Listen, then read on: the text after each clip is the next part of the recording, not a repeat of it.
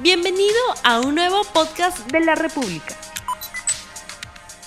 Buenas tardes, bienvenidos a 3D, el programa de comentario político de RTV, con Mirko Lauer, Augusto Álvarez Rodríguez y quien les habla, Fernando Rospigliosi.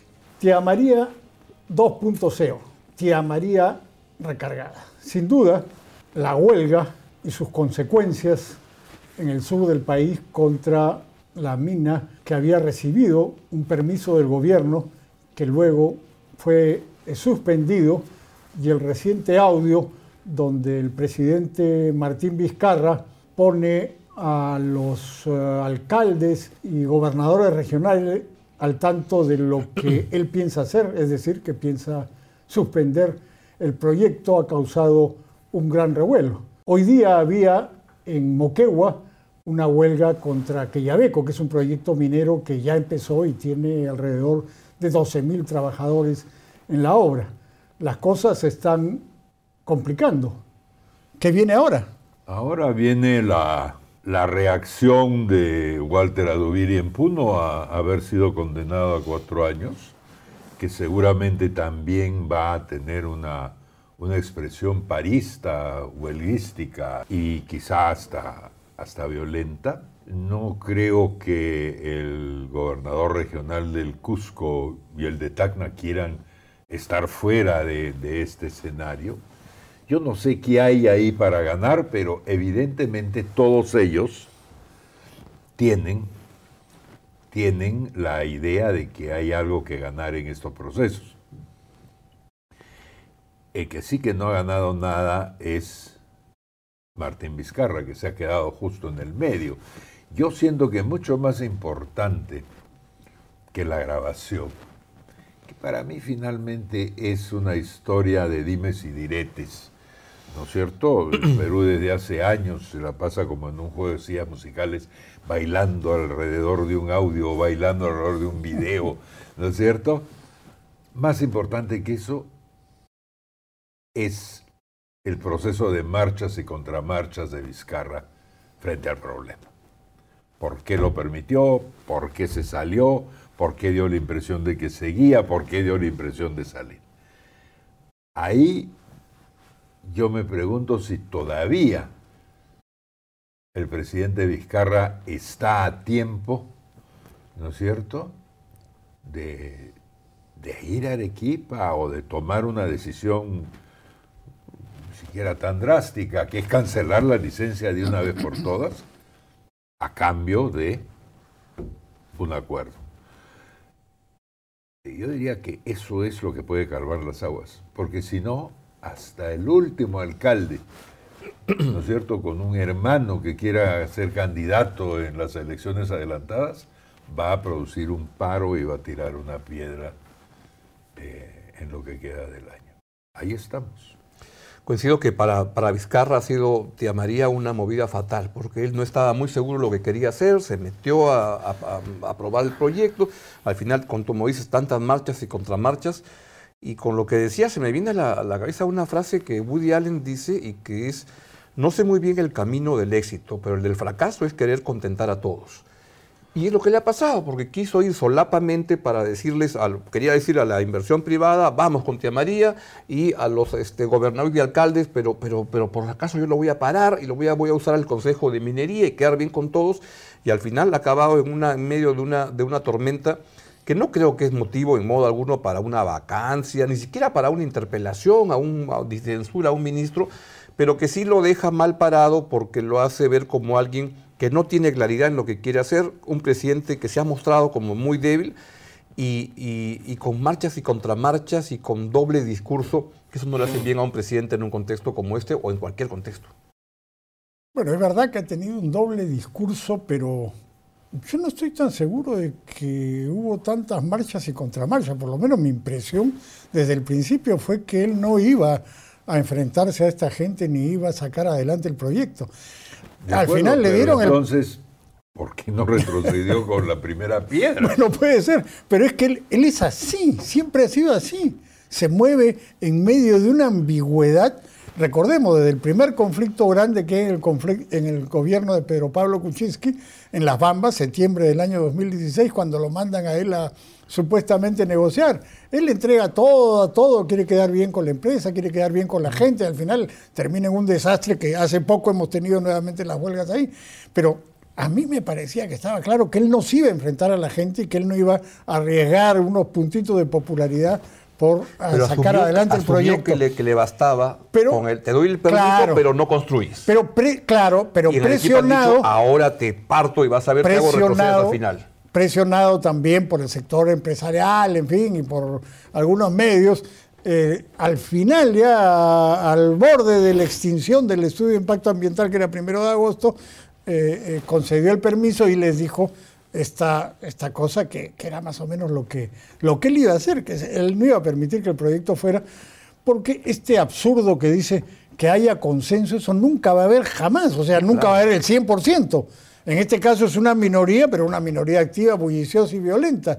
Entonces, el, problema es que pone en peligro, pues, no solamente eso, sino todas las inversiones mineras en el país, porque ahora ya todo el mundo sabe, bueno, ya lo sabían desde antes de la bamba y todas las cosas, pero ahora ya lo saben con más convicción. Lo sabían desde Bagua. Que, bueno, pero digamos, en este periodo, en este gobierno, ya se sabe que basta que un grupo salga a protestar y el gobierno va a ceder, lo cual es complicado. ¿Y cuándo deja de protestar? Porque yo tengo la impresión, yo acabo de decir un poco alegremente, que si Vizcarra se tira al suelo, esto termina. Después, mm. escuchándote, ya no estoy tan seguro de lo que dije.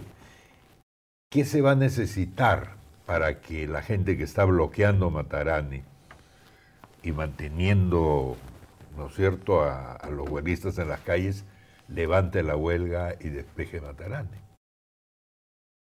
Bueno, lo que van a tener que hacer es esperar, porque el gobierno no se va a atrever a entrar por la fuerza. Lo, único que, van a hacer es tratar de que se cansen y ¿qué más les puede conceder? Ya no hay nada más que les pueda dar. En este mm. momento ya no hay nada más que les pueda dar. La nueva ley de minería. No, eso es imposible, porque tiene que pasar por el Congreso. Ahora, un punto que sí me, me gustaría introducir en el debate es la de los empresarios mineros. ¿Cómo así? Han perdido una batalla increíble. No se trata de hoy día, no se trata de tía María, se trata de que no han hecho una campaña sistemática sostenida en el tiempo, en los últimos años, digamos, explicando las ventajas que tiene la minería para el Perú. o sea, los antimineros han ganado. No, los antimineros han ganado en toda la línea. Yo he visto campañas, pero coincido, pero contigo en que los antimineros han sido mucho más potentes. No, son, son debilísimas, teniendo en cuenta que son empresas inmensas que invierten miles de millones de dólares y que ganan miles de millones de dólares. No han sido capaces de mantener una campaña porque los políticos están mirando eso. ¿Por qué no hay políticos que salgan a defender la minería? ¿Por qué en Arequipa no hay nadie que salga a defender la minería? Mm. Porque los políticos están mirando. Si la gente se inclina a un lado, los políticos no se van a meter.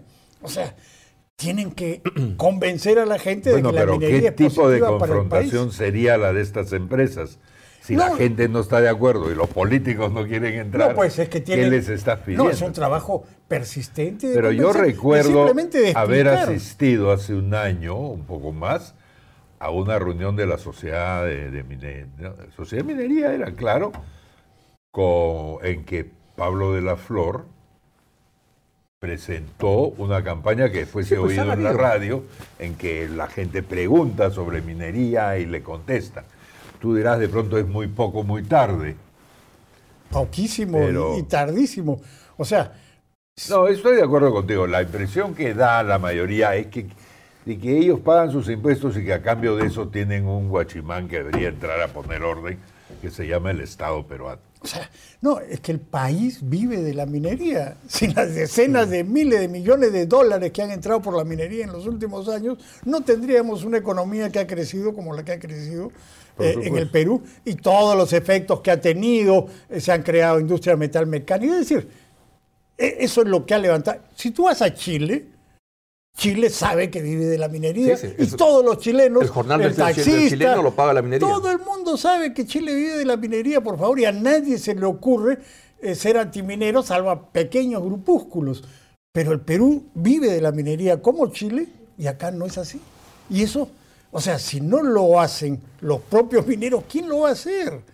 Y los antimineros son mucho más eficaces en sus campañas de mentiras, de que la mina contamina y que, eh, en fin, una serie de tonterías. Han habido casos que no, no han dado permisos en Chile a, a minas, no hace mucho. Bueno, pero, probablemente hay casos en que Claro, no, claro, corresponde darlo. lógico. Sí, ¿por qué no? Ahora, ¿cuán quiñado sale Martín Vizcarra de todo esto? Es decir, ¿qué es lo que va a pasar?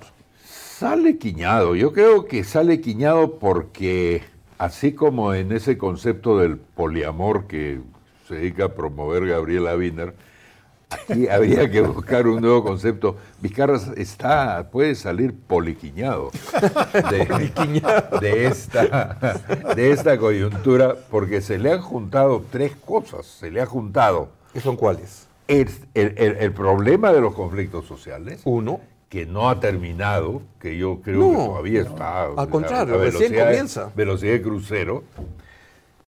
Segundo, eh, su tácito, implícito conflicto con, vamos a llamarlo así, con la, con la fiscalía, con el concepto de la anticorrupción. Está peleado con los fiscales. El fiscal Vela le lanza dardos todos los días, tiene discrepancias frente al manejo de, del acuerdo con Odebrecht. Todo eso es un frente. Y luego tiene el, tema central, el más importante, el del Congreso, en el cual eh, es obvio que el Congreso maneja los tiempos, y eso incluye los tiempos de, de la ley de adelanto de elecciones o los tiempos de la aprobación de un referéndum. Todo eso lo maneja el Congreso. Estas tres cosas lo, lo, lo, lo- lo vuelven un presidente policontuso en este momento, con, sin con- duda alguna. Congreso, este, Conflictos sociales social que- y, Fiscales. y fiscales. y fi- Yo fiscales. tomaría uno más, que es la, la inversión privada y la derecha, que no son lo mismo, pero se juntan con, con- con- Sí. con frecuencia. Bueno, ahí hay un par de hematomas más. Claro. Sobre eso, sobre eso. O sea, la semana pasada vimos un video donde le dicen traidor a Vizcarra los revoltosos, los que están contra la minería. Y después de este audio le dicen traidor también lo- la derecha y los, los que están a favor de la minería. Ese es policontuso. Es un policontuso budialanista, porque volvemos a lo que dice. Claro, él ha querido quedar bien con todos, no se está pudiendo últimamente. Y ha quedado mal con todos en Sí. este caso, ¿no? Ahora, Ahora. ¿qué- ¿cómo va a salir este policontuso? O sea, ¿qué implica para el juego futuro el policontuso? ¿Cómo se va a mover y salir de todo este embrollo? Depende que qué está? haga, pero mi punto de vista es que hay unas cosas más importantes que otras. Y lo más importante es el lío en el Congreso. Y que sería buen negocio ceder en Arequipa y ceder en el tema de Odebrecht para poder resolver tranquilamente este asunto. ¿No? Él no está ganando nada, ¿no es cierto?, metiendo su cuchara en Odebrecht. No, o sea, claro. en, en los 520 millones. Sí. No, porque sí, eso sí, es sí. popularidad, pues entonces no quiere ser impopular con Bueno, eso. pero Claro, demos pero- el siguiente paso que se desprende de lo que dices. Tampoco está haciendo nada con su popularidad. Ah, bueno. Es eso- decir, se, eso se desde está el peleando con todos y se está quedando aislado. Porque además, si le sumas a eso que al final de su gobierno, reforma política, como vamos, no va a salir nada relevante. Reforma judicial, tampoco. Y en inversión, economía, pues tampoco. Entonces, ¿qué, qué es lo que queda? Bueno, nada. Nada, pues queda, quedan las esperanzas de un grupo grande del país que sí está convencido de que Martín Vizcarra puede arreglar las cosas. Yo personalmente tengo simpatías, digamos, por el señor Vizcarra, me parece una persona bien, ha sido un estupendo gobernador regional, ¿no? Y como presidente ha tenido algunas decisiones que me merecen respeto. Claro que sí. Pero eso no me hace ciego a sus virtudes, ¿no es cierto? Ni a sus defectos. Bueno, no quise decir. Deficiente. Tú lo has dicho, tú lo has dicho. ¿No? Pero, pero habiendo dicho todo eso, si no hace algo, va a entrar en problemas serios. ¿Cuán graves los problemas? Es decir, ahora lo que se hab- habla en el ambiente, yo creo que no hay este, justificación para eso, pero Mira. va camino a la, a la- a la- a la vacancia, va camino, No. este, porque lo, porque, lo que porque No. puede- pueden hacer es llevar a, a Del Solar y censurarlo, porque ahí los congresistas están poniendo la cabeza para que Vizcarra se la, se la corte. Entonces, eso no va a haber. Que quisieran ir a derribárselo al presidente Vizcarra. No, pues, pero, pero lo Tampoco. peor que le puede pasar, ese problema que tú pones en el horizonte, es simplemente que se empantane y, y termine presidiendo dos años completitos de medianía, de, de líos, de alcahueterías diarias en el espacio político. Pero en ese caso el que paga pato va a ser él. Porque Pero la gente le va a tirar ahora sí toda la responsabilidad de decir, Martín, acaba con esta cosa de una vez. Es como Pero esas, si no este, acabas, ya te vuelves parte del problema y ya Claro. no es la solución. Ahora, él podrá dormir tranquilo con baja aprobación. Varios presidentes lo han logrado. Y entonces, nada, pues el En problema teoría, de en teoría no, ¿no? Cuando baja de aprobación se pone muy intranquilo, tiene que, que- que hacer algo porque sabe que su única, sin Congreso, sin regiones, sin este empresarios, sin nada, le queda la gente. Ya, pero si eso es así, este es el momento de hacer algo. No lo está haciendo.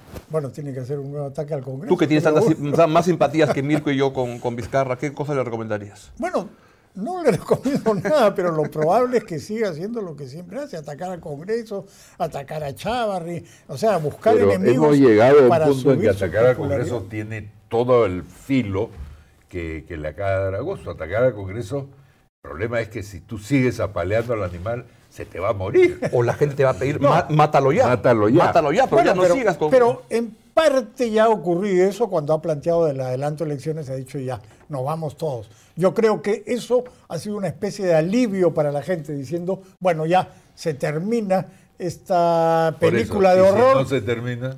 Bueno, pero ahí eh, la responsabilidad ya estaría en manos del Congreso, ¿no? Ahora, eso de que el Congreso pueda vacarlo es imposible. Imposible. No hay los votos, oh, no hay porque tiene sesenta y tantos por ciento de popularidad, el Congreso tiene Claro. muchísimo menos y tendrían que encontrar un motivo como le buscaron a PPK. En este no lo hay porque los responsables son los ministros. No, Bueno, no, el claro. presidente no es este. No, no, pero además no hay Pero algo ¿no que, que- que Odebrecht- capte el entusiasmo. Odebrecht puede encontrar algún documentito no. en sus archivos. Tendría que encontrar algo que, que capte el entusiasmo de la gente para, para eh, propiciar esto. Pero no, no creo. No creo que eso pueda ocurrir. Entonces, Pero entonces- por eso creo que lo menos malo es que, que funcione esto del adelanto de elecciones. De acuerdo. Y, el si no 2020 se acaba funcionara el adelanto rápido, que es No, si no la funciona. vacancia, la, perdón, la disolución del Congreso. Bueno, de- desgraciadamente creo que esa es la peor opción, porque tendríamos dos años de Vizcarra, o sea, dos años de este mismo pantano en que nos ha ¿Tú metido. no crees que tendría la dignidad de disolverlo y renunciar para tener elecciones generales juntos? No, no creo, no creo. Eso además sería más complicado, porque si él renuncia se queda Mechita. Pues no Mechita han no va a renunciar, pero así le aprieten el pescuezo. de Pues no le han visto tienes La unas cara. fantasías tremendas. No, apretarle el pescuezo a Menchita, por favor. No, digo, Ahora, es- Ella se ahora, al ahora poder. están eh, enjuiciando por comentarios. sí, sí, Por sí. pensarlo, Voy, voy a tener, voy a tener que retractarme inmediatamente. No, no, pero no, Mechita no renunciaría de ninguna manera, así que eso no es tampoco ¿No le has visto la, la- no, a veces la, la cara a Vizcarra en estos últimos días de decir, "Mm, esta vaina, yo ya no me quiero quedar? Bueno, yo creo que si no se quiere quedar él, entonces tampoco nos quedaremos nosotros en este programa, Sí, pues. ¿Por qué? Pues, porque ya creo que está llegando. Ah, pensé que, decía que- que- que- que sin, sin Vizcarra ya no tenía sentido hacer el programa. Bueno, también podría ser eso, también podría ser eso. No tendríamos de quién hablar. no, este programa. hablaríamos, hablaríamos de tu vino, evidentemente. Bueno, con estas eh, perspectivas y esperando ver cómo viene este conflicto en el sur que todavía no ha terminado, los dejamos no sin antes recomendarles, por supuesto, que difundan este programa a través de las redes sociales, del Facebook, del Twitter, del Instagram y del YouTube. Muchas gracias y hasta la próxima semana. No olvides suscribirte para que sigas escuchando más episodios de este podcast.